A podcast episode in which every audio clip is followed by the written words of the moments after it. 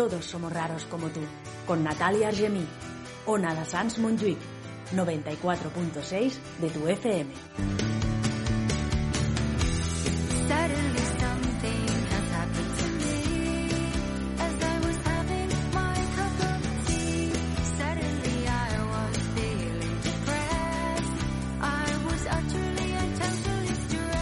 Buenas tardes. Un lunes más. Bienvenidos de nuevo. En directo desde Barcelona.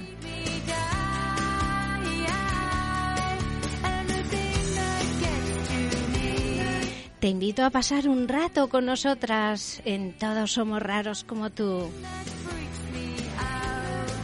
Ya sabes, un programa para viajar, reflexionar y disfrutar.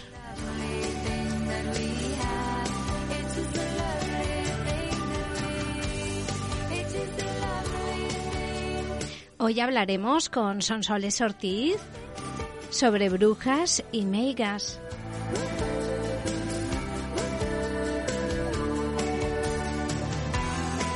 Luego visitaremos el barrio gótico para descifrar el misterio de las gárgolas.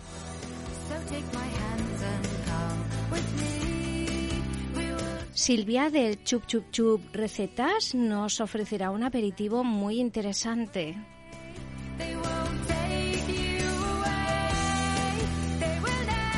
Y terminaremos con nuestra psicoanalista, con Chus Ballester, que nos seguirá dando consejos en relación a las vacaciones. ¿Qué nos pasa en las vacaciones? Seguimos hablando de ello. Ya empezamos la semana pasada. Esta semana continuamos.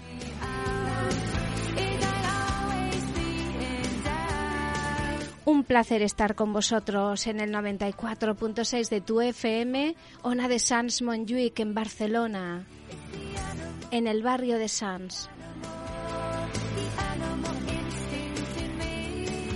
En directo para todos vosotros. Un programa hecho por mujeres para todos.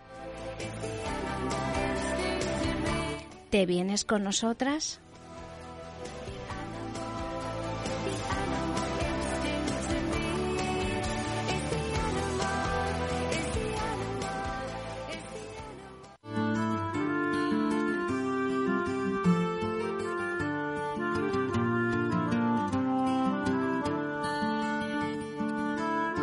Fuera de ruta, con Sonsoles Ortiz.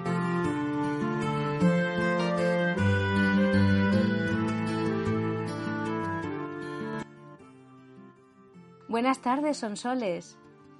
Buenas tardes, Natalia. ¿Cómo va ese verano? Pues el verano pues va, pero bueno, bien, bien. Que tú sigues en Galicia, ¿no? Seguimos por tierras galegas, sí. Muy sí, bien. sí. Y con ganas de contarte cositas muy, muy interesantes. Me dijiste el, el pasado, la pasada semana de que podíamos hablar de algo fascinante que todo el mundo le encanta, que es el tema de brujas, de meigas, de queimadas. ¿Qué, qué, qué de leyendas hay en toda Galicia? Esto es, bueno, eh, empezamos y no acabamos. Pero es verdad que son los personajes más legendarios de, de la tradición gallega que se mezcla en todo. eh, por donde vayas, eh, son las meigas. ¿Es lo mismo una bruja que, que una meiga? No, no, no, no. Al Ah. menos en Galicia se distingue, vamos, es, es totalmente distinto. Un- una brusa, una bruja, una brusa en gallego, es eh, un personaje mm, bueno. Es un personaje que es capaz de deshacer los conjuros maléficos y el mal de ojo que se supone que las meigas hacen. Entonces, la meiga es el personaje, digamos, malote, ¿no? Sí. que es el que pacta con es el que pacta con el diablo según la tradición las, leye- las leyendas pues para hacer mal tanto a las personas como a los animales porque aquí en Galicia sabes que los animales son un elemento fundamental no Sí. en la cultura pues eso gallega no el animal el que tiene animales es como o sea es el es un tesoro, ¿no? Tener animales aquí. Entonces, eh, eh, las meigas te echaban mal de ojo tanto a personas como a los animales y te pueden hacer polvo, ¿no? Es el maleficio de las, las hechiceras, el meigallo que dicen, el meigallo es el mal de ojo, ¿no? Y en cambio la, bruja, la brusa, la brusa es un personaje buenecito. Además aquí eh, en, las, verás, en las tiendas de recuerdos te venden mucho las, las brujitas, ¿no? Como símbolo de, de- de bu- bueno, ¿no? Para que lo cuelgues en tu casa. Porque Sí. ahuyenta el mal de ojo y ahuyenta el maleficio que te pueda echar una meiga. Anda, bien, bien. Así que bien. sí, no es lo mismo, no es lo mismo, ¿no? Y nada, contarte, bueno, a lo mejor mucha gente piensa que las meigas, todas estas historias de las tradiciones, vienen de, de la época celta y tal, y, y no. Ahí sí que siempre se, com- se comete un, un error, a veces, porque todo este tema de las meigas y los consuros, que hablaremos un poquito de ellos, es, es un origen medieval. Nada que ver con los celtas. Los celtas no trajeron toda esta cultura a- a Galicia. Son soles, pero ¿todas las, ¿todas las meigas son iguales o hay tipos de meigas? Hombre, como todo, hay muchos tipos de meigas. Anda. Pero sí, eh, según las leyendas, pero las peores, las peores, las que tenemos que alejar más, yo diría que son, por ejemplo, las meigas eh, chupadoras, las chuchonas. las. ¿Chupadoras? Chupador, chuchonas o chupadoras. ¿Por qué? Porque chupan la sangre, se dice que chupan la sangre a los niños, les roban lo que es la grasa corporal para hacer con ello ungüentos y pociones. Ay, Dios. Pero no contentos con eso, tenemos las meigas asuncordas, que son eh, las calles que van callejeando por, las, por la noche, eh, por los callejones, y vigilan quién entra y quién sale de las casas.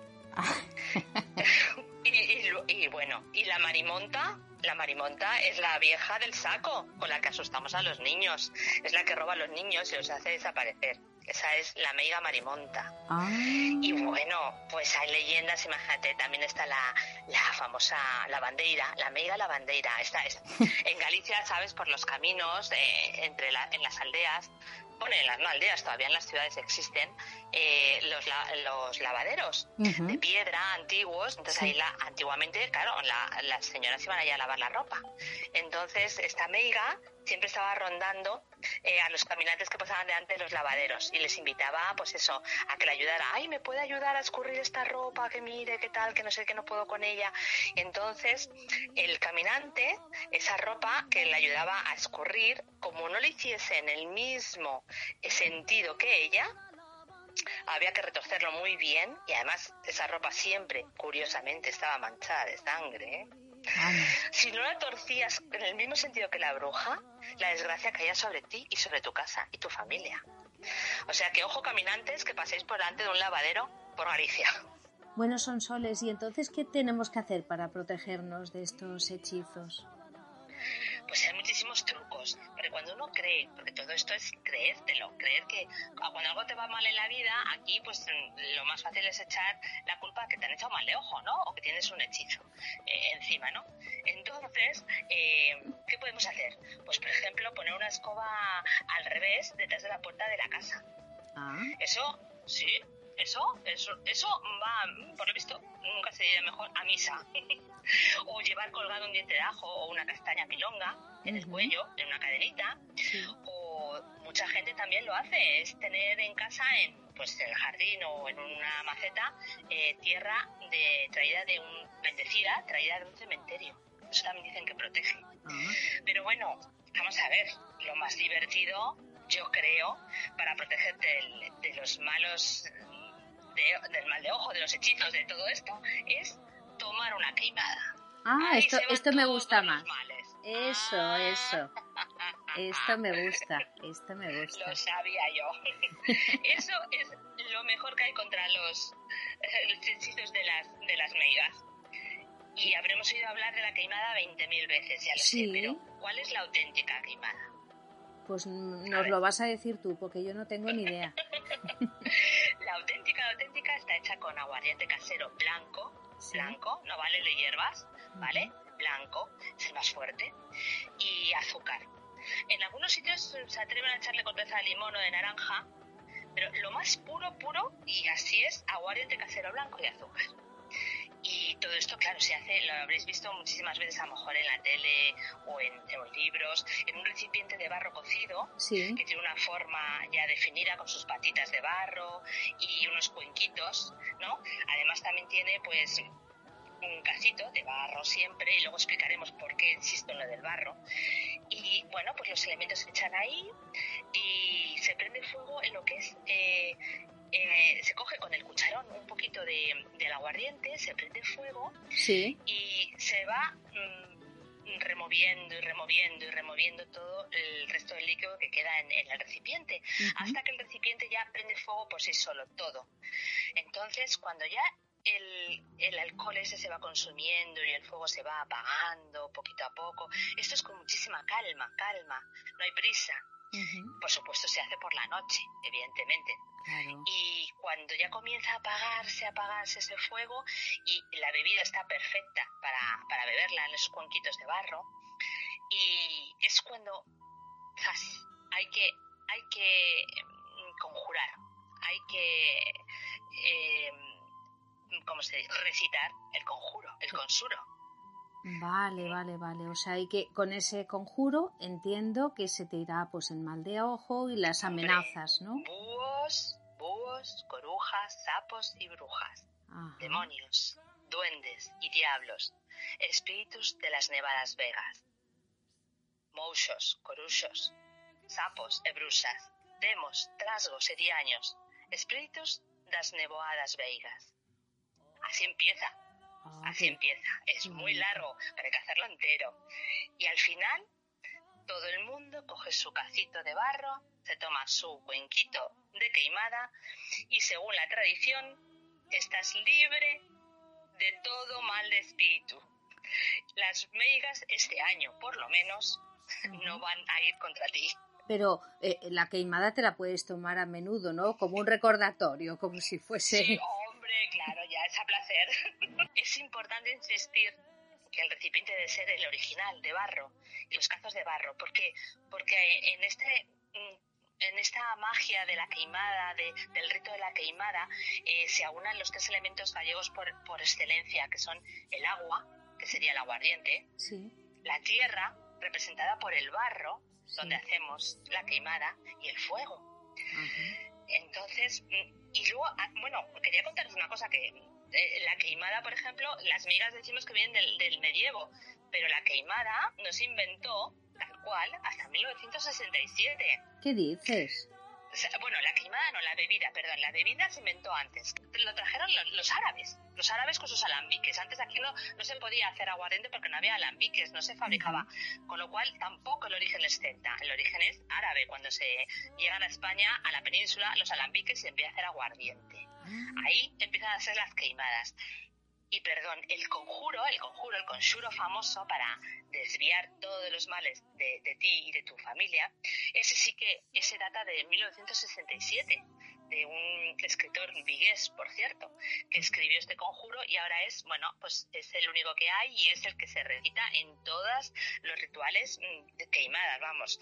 Y, y si bebes, pues quedas libre de todo, de todo. O sea que este verano hay que beberse una. Hombre, pues claro. además, a, además a preguntar, ¿dónde? Eso te iba a decir, ¿dónde hay? O sea, a ver, tal, Sí. pero ¿hay alguna queimada De hecho, lo popular? hacemos en casa, casi todos. Aquí en verano no hay un verano sin queimada.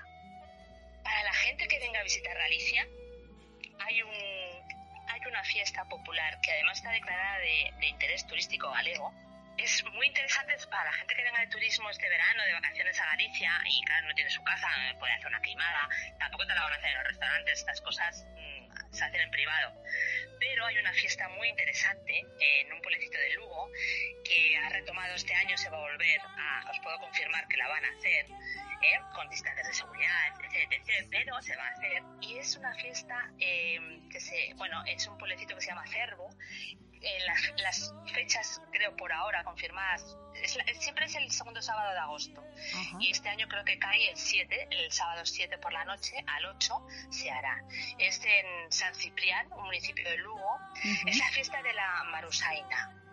Y es una fiesta apasionante porque eh, celebran el desembarco eh, en la playa porque empiezan por la tarde la fiesta, ¿no? Sí. Entonces se escenifica el desembarco de- en, una, en una playa y el- todo el pueblo acude allí y es una playa donde dicen que hay un- unas cuevas donde habitan eh, precisamente unas sirenas, unas sirenas nereidas en gallego. Entonces la gente se acerca por la tarde, al atardecer, se acerca a esa playa a esperar, aunque se significa evidentemente que se hagan esas sirenas. Esas sirenas representan si el mar ha sido bueno este año con el pueblo, con los pescadores, o ha sido malo. Entonces lo van a juzgar. Van a juzgar a esa sirena. Y esa sirena, si el pueblo vota a favor de que el- ese año el mar ha sido productivo y ha sido bueno con las gentes del pueblo, va a ser una nereida, va a ser una sirena, un personaje simpático. Pero si el mar ese año se ha portado mal, oye, a lo mejor ha habido un naufragio, a lo mejor ha muerto algún marinero, a lo mejor no ha dado el mar lo que tenía que dar, Sí. pues va a ser declarado meiga Ah, y va a ser juzgada y va a ser condenada. ¿Qué ocurre? Se la llevan al pueblo, a las 12 de la noche se hace una queimada popular impresionante, todo el mundo disfrazado, pues imagínate, de personajes míticos, ¿no? Mm. Unos de meigas, otros de brujos, otros de... Y la queimada es gratuita y es popular. Entonces participa todo el pueblo y, y- y bueno, pues tiene un encanto. Eh, a lo mejor tienes que hacer un poco, un poco de cola para recibir tu casito de queimada, pero estoy segura de que esa queimada nos va a bendecir a todos, de todos, y nos va a apartar de todos los males de- del siguiente año, ¿no? Es una fiesta que merece la pena, merece la pena vivirla para ver lo que es una queimada popular y además, pues eso, mm, enraigada con una tradición y una leyenda auténtica, ¿no? En la pura, pura costa gallega. Me encanta, me encanta. Vamos, no la conocía y, y es apasionante. Me gusta, me gusta mucho. Y bueno, pues es una forma también, como todas las fiestas, todas las leyendas, de agradecer, ¿no? De agradecer, pues, eh, si el mar se ha portado bien con, con las gentes del mar, en este caso. Y en el caso de que sea buena la, la sirena, o sea, el mar se haya portado bien, entonces... Ah, bueno, si se porta bien y el mar se ha portado... La queimada se hace igual, solo que no se quema una brusa a una amiga en, en la plaza del pueblo, que sería eh, un personaje de paja, por ejemplo, sino que si se declara inocente y, y- y es sirena, esa, esa figura que sea, porque se hacen dos figuras, una buena y una mala, un poco tipo los ninots, ¿no? Ujú, Valencianos, pero pequeñito, pero pequeñito, pues esa sirena se guarda para el año que viene. Se guarda en, pues, en, el, en el ayuntamiento y el año que viene se vuelve a sacar, se le salva la vida, digamos. Ah, vale. Y nada, pues, ¿qué podemos, eh, mientras tanto, para que eh, entender un poquito más todo este tema mitológico de las meigas y de las eh, y de los malos espíritus gallegos? Yo quería recomendaros dos películas, dos películas si las podéis rescatar.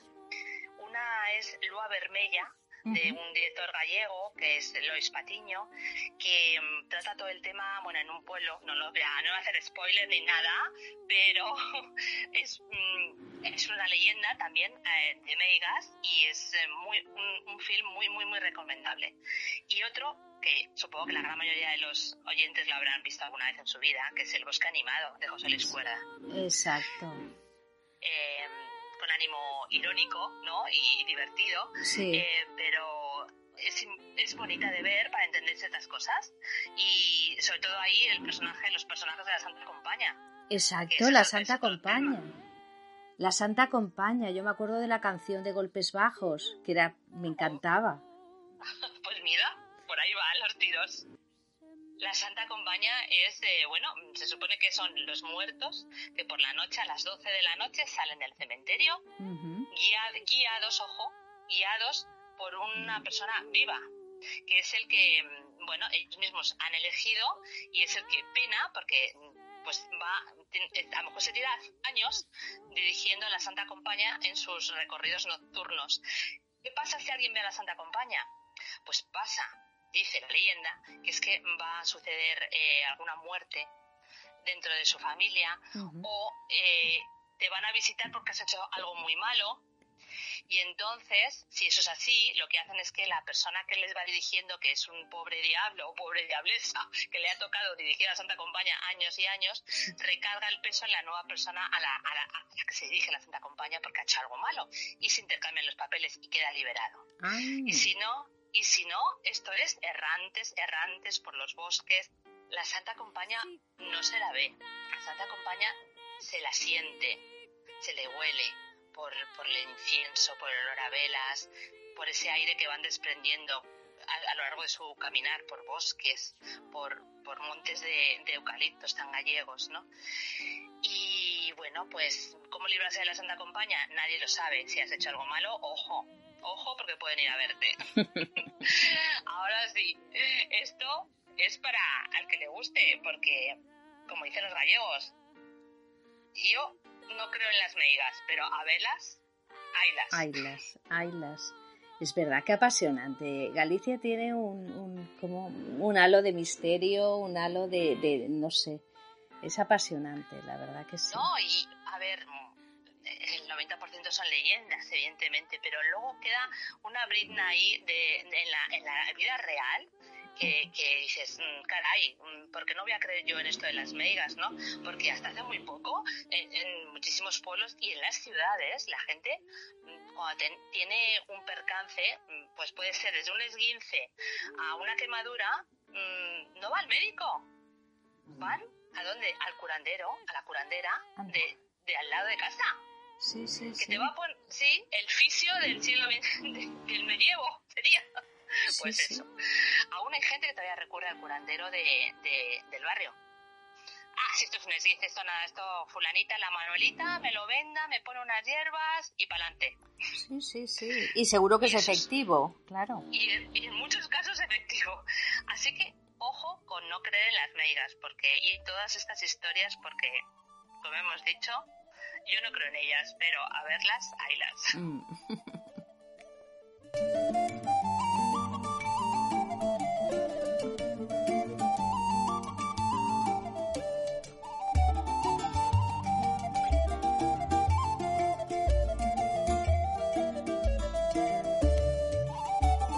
¿Y tú crees en las meigas y en las brujas?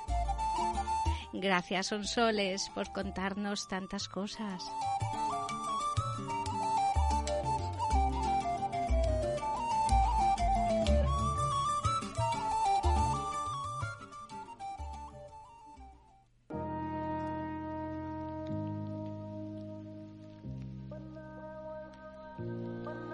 Vamos a aprovechar, me gustaría enviar un abrazo fuerte a los oyentes de Alemania, de Bélgica, de Holanda y de todos los que se han visto afectados por las lluvias torrenciales que han causado tanto dolor y destrozos.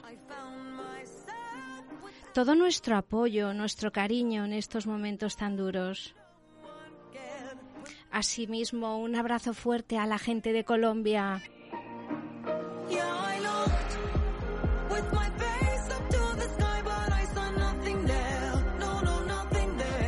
gente de Cuba que también están pasándolo mal.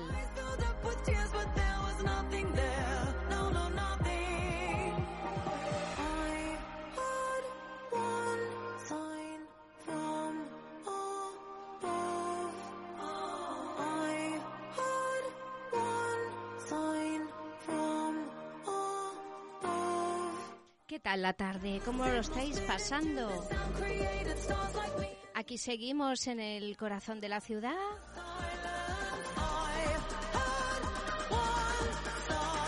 Con un poquito de Lady Gaga y Elton John.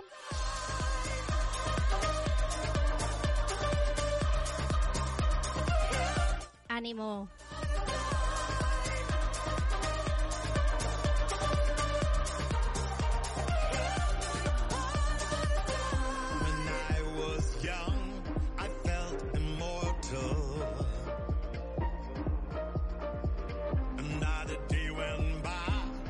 Y un beso enorme a todos los que estáis pasándolo mal por el tema del dichoso coronavirus otra vez. Ya solo queda un empujón final. Vamos a intentarlo por lo menos, ¿no? Que no se diga. Prudencia, prudencia.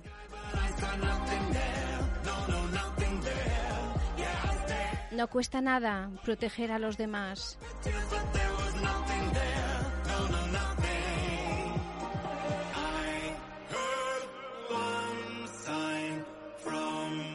Ahora nos vamos a los anuncios. Y en tres minutos volvemos con vosotros.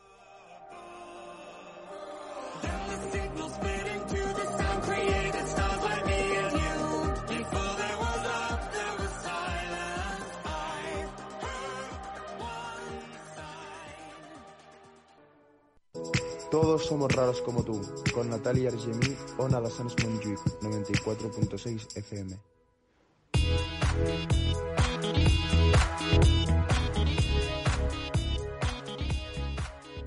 Pues vamos a seguir. ¿Cómo estáis pasando la tarde? Todavía quedan cositas, ¿eh?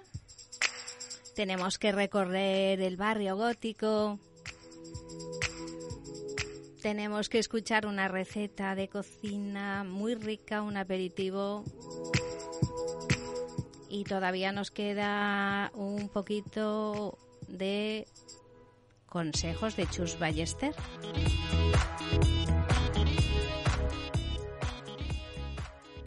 ¿Nos contáis lo que os apetezca? Aquí siempre escuchamos. Todo va a ser bienvenido. Seguimos en directo en el 94.6 de la FM en Barcelona. En Ona de Sans Montjuïc, la radio de Barcelona, la radio del barrio, la, eh, la radio para todo el mundo, que me equivoco.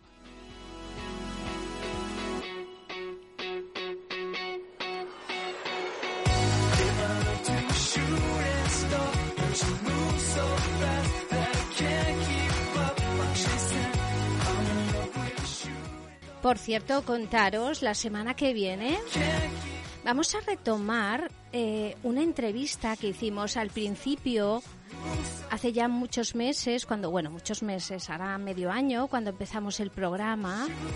Me lo habían pedido el retomar una entrevista a una gran fotógrafa, Anita Calero, una excelente fotógrafa conocida mundialmente.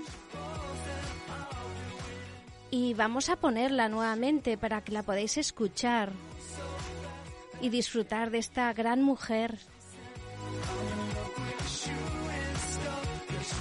Bella por fuera y por dentro. Nos tiene que contar muchas cosas, pero ahora eso será la semana que viene. Ahora vamos a ver qué pasa en el barrio gótico. ¿Qué, es, qué, qué ocurre con las gárgolas? Vamos a ponernos un poquito misteriosos.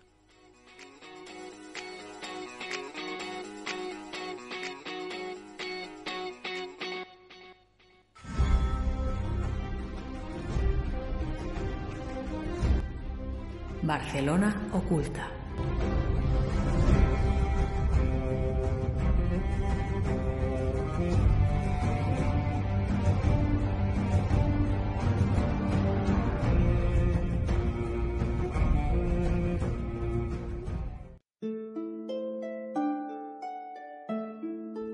Esta semana seguimos paseando por el barrio gótico. Miramos al cielo y descubrimos algo que nos fascina y nos inquieta, las gárgolas. Pero antes de hablar de sus misterios, veamos qué son las gárgolas. La verdad es que son simplemente piezas arquitectónicas que servían y sirven para canalizar el agua, desagües de los tejados, de edificios magníficos, de iglesias y de las fabulosas catedrales. Sin ellas, las humedades habrían destrozado cientos de iglesias y edificios solemnes y no habríamos podido disfrutar de ellas. Aunque parece que sea algo muy medieval, ya los egipcios, los griegos y los romanos las utilizaban en sus construcciones. El nombre se debía al sonido que produce el agua al pasar por su interior, un gurgullo, gárgaras. Pero no pensemos que son simples desagües, ya que algo tan prosaico, tan trivial, oculta misterios, simbolismos y leyendas que nos pueden helar la sangre. Como hemos dicho, las gárgolas pueden ser aparentemente solo un desagüe, pero tenían otro objetivo, otro simbolismo, proteger las iglesias de espíritus malignos, espantar demonios y fuerzas del mal. Por eso, su aspecto de animales terroríficos o fantásticos. Querían recordar a fieles, herejes y enemigos de la fe que el templo contaba con la protección divina. En Barcelona hay más de 250 gárgolas en diversos edificios medievales de la ciudad, con figuras de águilas, unicornios, dragones, hechas con piedra caliza de la montaña de Montjuic, por artistas y escultores. No hay dos iguales. Hay algunas poco trabajadas, pero hay otras que son auténticas obras de arte. Las gárgolas encierran extraños misterios y enigmas. Dicen que los escultores y canteros que las hicieron proyectaron en ellas sus terrores, sus miedos, sus luchas interiores, su batalla entre el bien y el mal. Algunas de las más extrañas gárgolas están en el Palau de la Generalitat, en el Pati dels Tarongers, que significa el patio de los naranjos. Una de ellas con cara de perro y cola de pez. Bestias inclasificables. Pero el lugar donde podemos encontrar más gárgolas es en la catedral. Hay más de 160. Leones, cerdos, águilas, dragones, demonios, unicornios y un elefante. Sí, un elefante. Y cuenta la leyenda que si a este elefante se le rompiera la trompa, el mundo se hundiría. Pero rompamos el encanto. La trompa se ha roto varias veces y el mundo sigue en pie. Bueno, o eso parece. ¿Tú qué crees?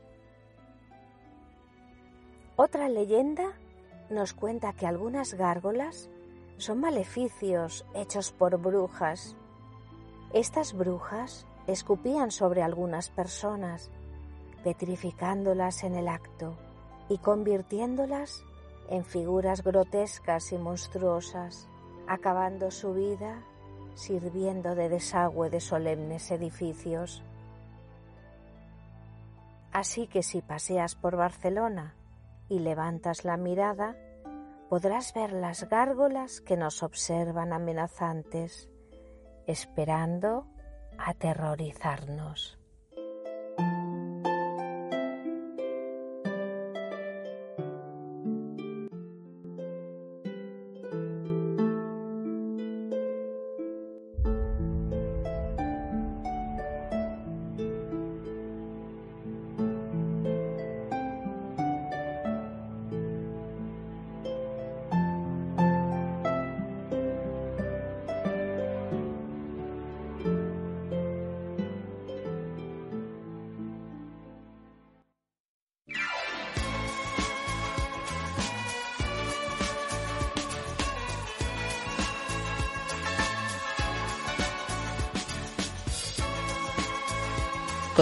Sin complicaciones. Con Silvia de Chup Chup Chup Recetas.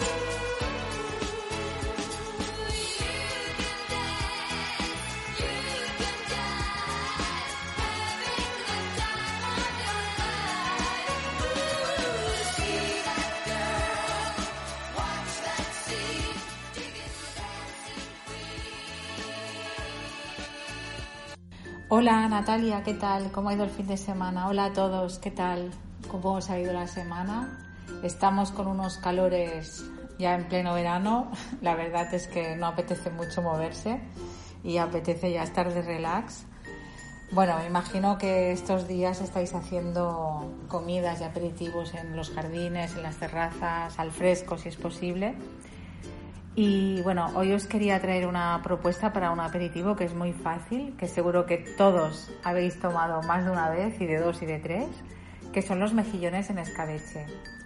Bueno, los mejillones en escabeche, mm, yo cuando los preparé en casa, ya es una receta que se ha quedado para siempre, porque son muy fáciles de preparar, no es nada complicado y queda una receta súper agradecida. Y no es que resulten solamente ricos, es que además se hace rápido y da alegría cuando ves lo rápido que desaparecen en la mesa.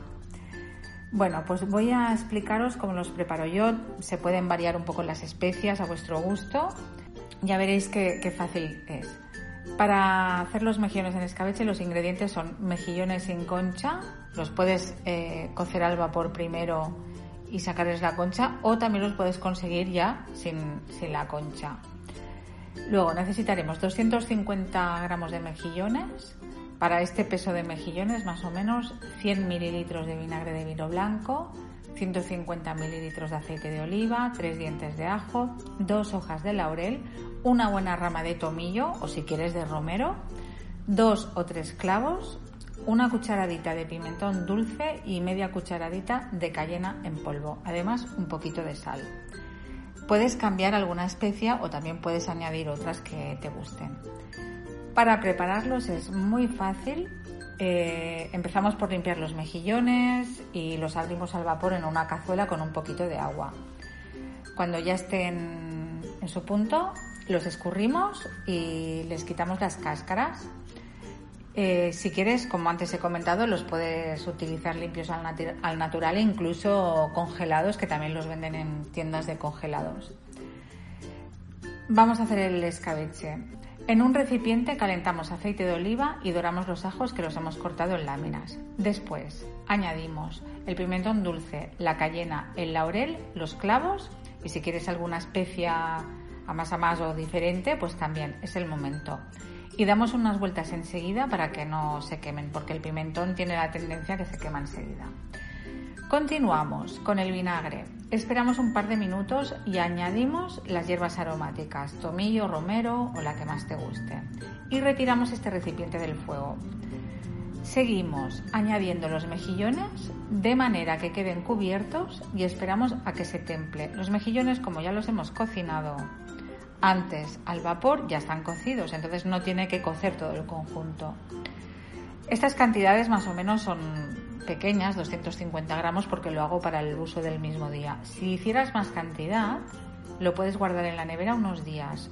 O si lo prefieres, esterilizar los botes al baño María y guardarlos en conserva. Que un día os explicaré cómo se hace esto de los botes al baño María, que es muy sencillo. Yo te puedo asegurar que no dan nada, porque es que son puestos en la mesa y comidos enseguida, ¿eh? Son un éxito asegurado. Pues bueno, ya tienes una receta para hacer un aperitivo o para hacer un entrante en las terrazas, en las comidas estas que hacemos frescas al verano, acompañando con una cervecita o con un buen vino. Y, y eso es todo. Ya veis lo sencillo que es. Pues nada, os dejo que paséis una estupenda semana y nos vemos, nos escuchamos en la próxima receta. Hasta pronto.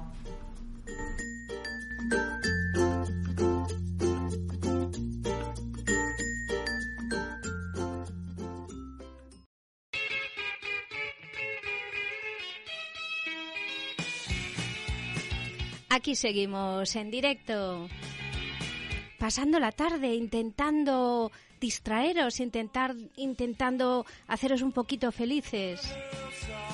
Y ahora vamos a hablar con Chus, con Chus Ballester, que siempre nos da buenos consejos.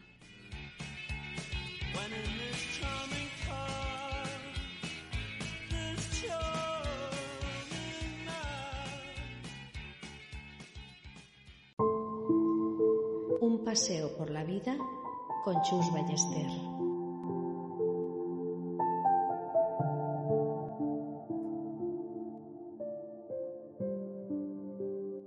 La semana pasada hablamos con Chus Ballester de qué ocurre durante las vacaciones.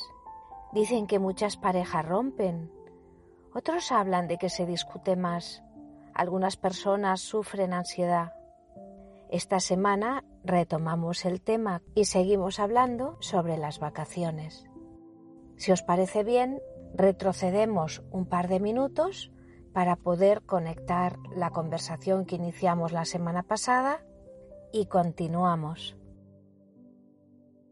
¿Qué pasa en verano? Pues pasa en verano que por primera vez empezamos a tener tiempo libre. Y tiempo libre implica quedarte contigo misma.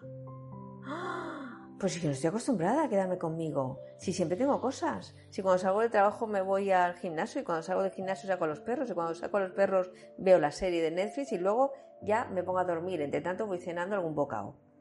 De repente tengo tiempo. Y uno cuando tiene tiempo, cuando dispone de tiempo, de repente se queda consigo mismo. ¿Y sabes lo que pasa cuando te quedas contigo misma? Que eres consciente de las emociones que llevas dentro. Que eres consciente que las emociones te dicen, hola, hola, por fin puedes escucharnos. Y ahí te acuerdas de que eh, te llevas mal con tu marido. Al que no ves durante todo el año. Sí lo ves, pero tú no tienes tiempo de dedicarte a tus emociones. Pero ahora sí, porque tienes tiempo. Y no quieres verlas. Entonces, ¿qué haces? Me busco mil actividades en verano. O de repente la emoción te dice, oye, tienes un marido estupendo, unos hijos maravillosos. Dedícate a ti también. Y planteate este nuevo año, este invierno, como tú quieres vivir con más tiempo para ti. Y ahí entras en crisis también, porque no has hecho lo que cada septiembre te has propuesto hacer, que es dedicarte tiempo a ti misma. Y eso también trae frustración. Por lo tanto, las épocas de verano, que son las épocas en que no seguimos las rutinas, porque estamos de descanso, nos vienen muy de nuevo porque durante el año no nos hemos dedicado a nosotros. A nosotros significa no es ir al gimnasio o comer solamente healthy. Me refiero a estar en silencio, sin más. Lo que otros interpretarían como aburrirse. Pongo un caso. Una persona muy healthy, comía sano, hacía mucho deporte y hablaba mucho por teléfono. Una chica estupenda, maravillosa. Ella se dedicaba, llevaba el marketing de una empresa y estaba siempre conectada al teléfono, siempre, siempre, en redes sociales. Y comía muy bien y iba al gimnasio, te digo, estupenda, sanísima. Pero estaba hecha polvo. Dijo, oye, vamos a hacer una cosa. Cada día durante una hora dejarás el teléfono en un cajón y en silencio y durante una hora quiero que hagas nada. Hombre, nada, ¿qué es nada? ¿Nada? ¿Un libro puedo? No, nada. Miras el cielo, caminas, mm, plantas tomateras, qué sé yo. Nada. Nada, nada. No pudo. El rato que más estuvo fueron 10 minutos. No pudo, no podía, no podía, no podía. Chica sanísima, pero no lo era tanto. No para el alma. Eso es lo que pasa en verano. Que de repente es... No hay que ir al trabajo, no hay que ir al cole. Bueno, ¿y, y qué hago? Me voy de vacaciones, feliz de vacaciones, pero llevamos la tensión y la velocidad de los meses anteriores. Y nos encontramos de repente en el crucero, de repente en el avión o de repente en la playa salvaje y estamos bien. Pero hasta que conseguimos estar en paz, que es muy diferente a estar bien, pasan unos días. Que ya te tienes que ir cuando lo consigues. Eso es. Eso es. Y me cago y ahora otra vez al trabajo y otra vez. No, pero sí que pasa que desconectas. Eh, o sea, que, que tardas a, a veces Claro. más, a veces menos. Siempre esa frase. Ay, ahora que por fin consigo desconectar de todo, en tres días tengo que volver. Y No me lo puedo. Ahora que empiezo a notar el descanso. ¿Por qué? Porque has necesitado todo este tiempo para bajar esa velocidad. Y de ahí broncas, enfados. De repente veo que tengo emociones que no las había escuchado. eh, porque estaba muy entretenida. ¿Cuál es el truco para disfrutar de tus vacaciones? Que durante todo el año, al menos una hora al día, estés sola, solo y en silencio. Sí, lo que ha recalcado tanto. No hace falta que medites si no quieres. silencio, que escuches tu corazón como late, cómo tus pensamientos se van abordando y cómo los vas desestimando.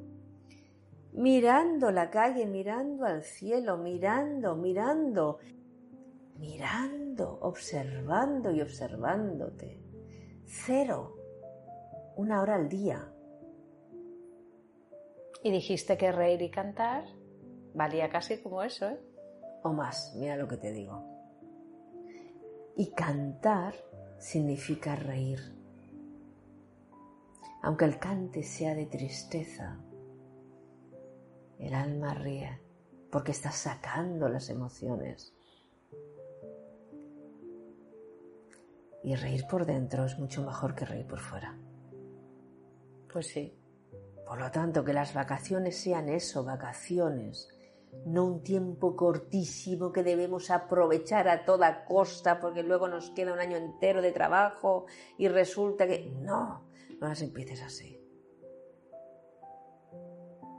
Empiezarás con tranquilidad y empieza a aflojar. ¿Cómo se empieza a aflojar antes de las vacaciones?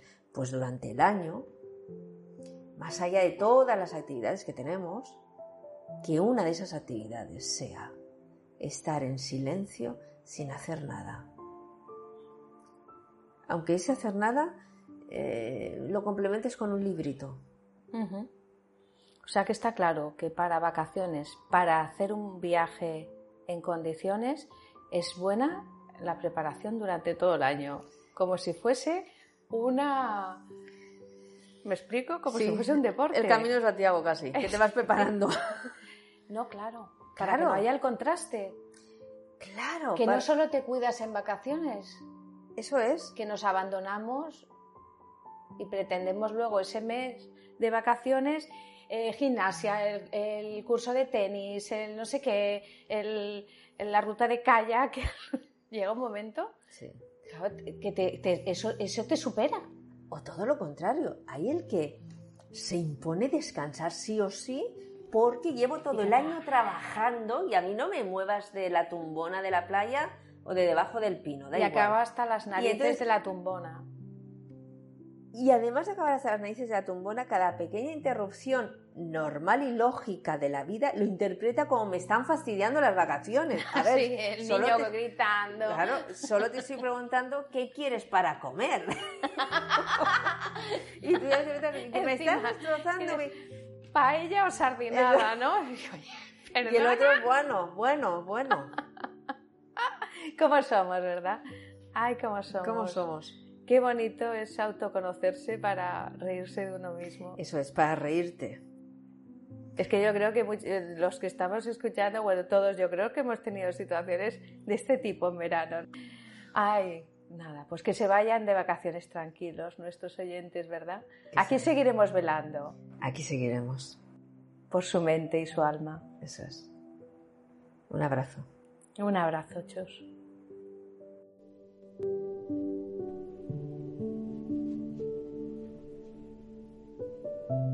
Madre mía, los conflictos de vacaciones.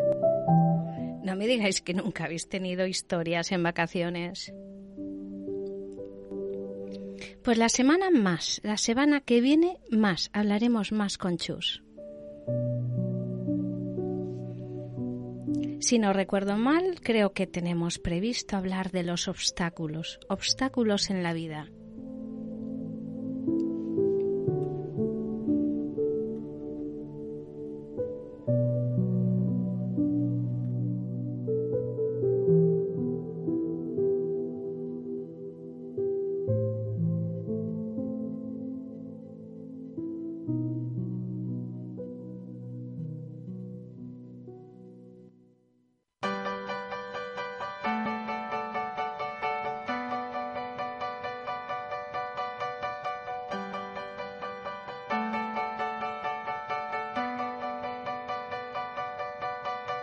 Los raros fuimos al concierto del gran telepata de Dublín. Pues ya sabemos lo que significa esta música.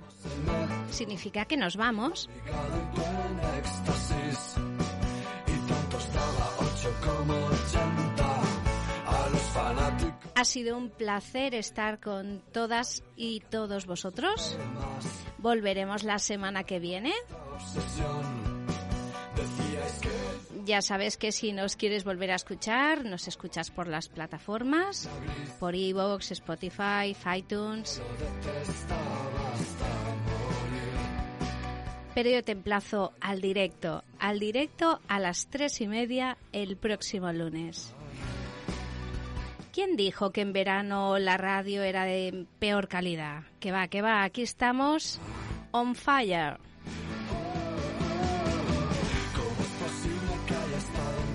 Que paséis una semana preciosa, que todo lo que os pase sea bueno, sea positivo.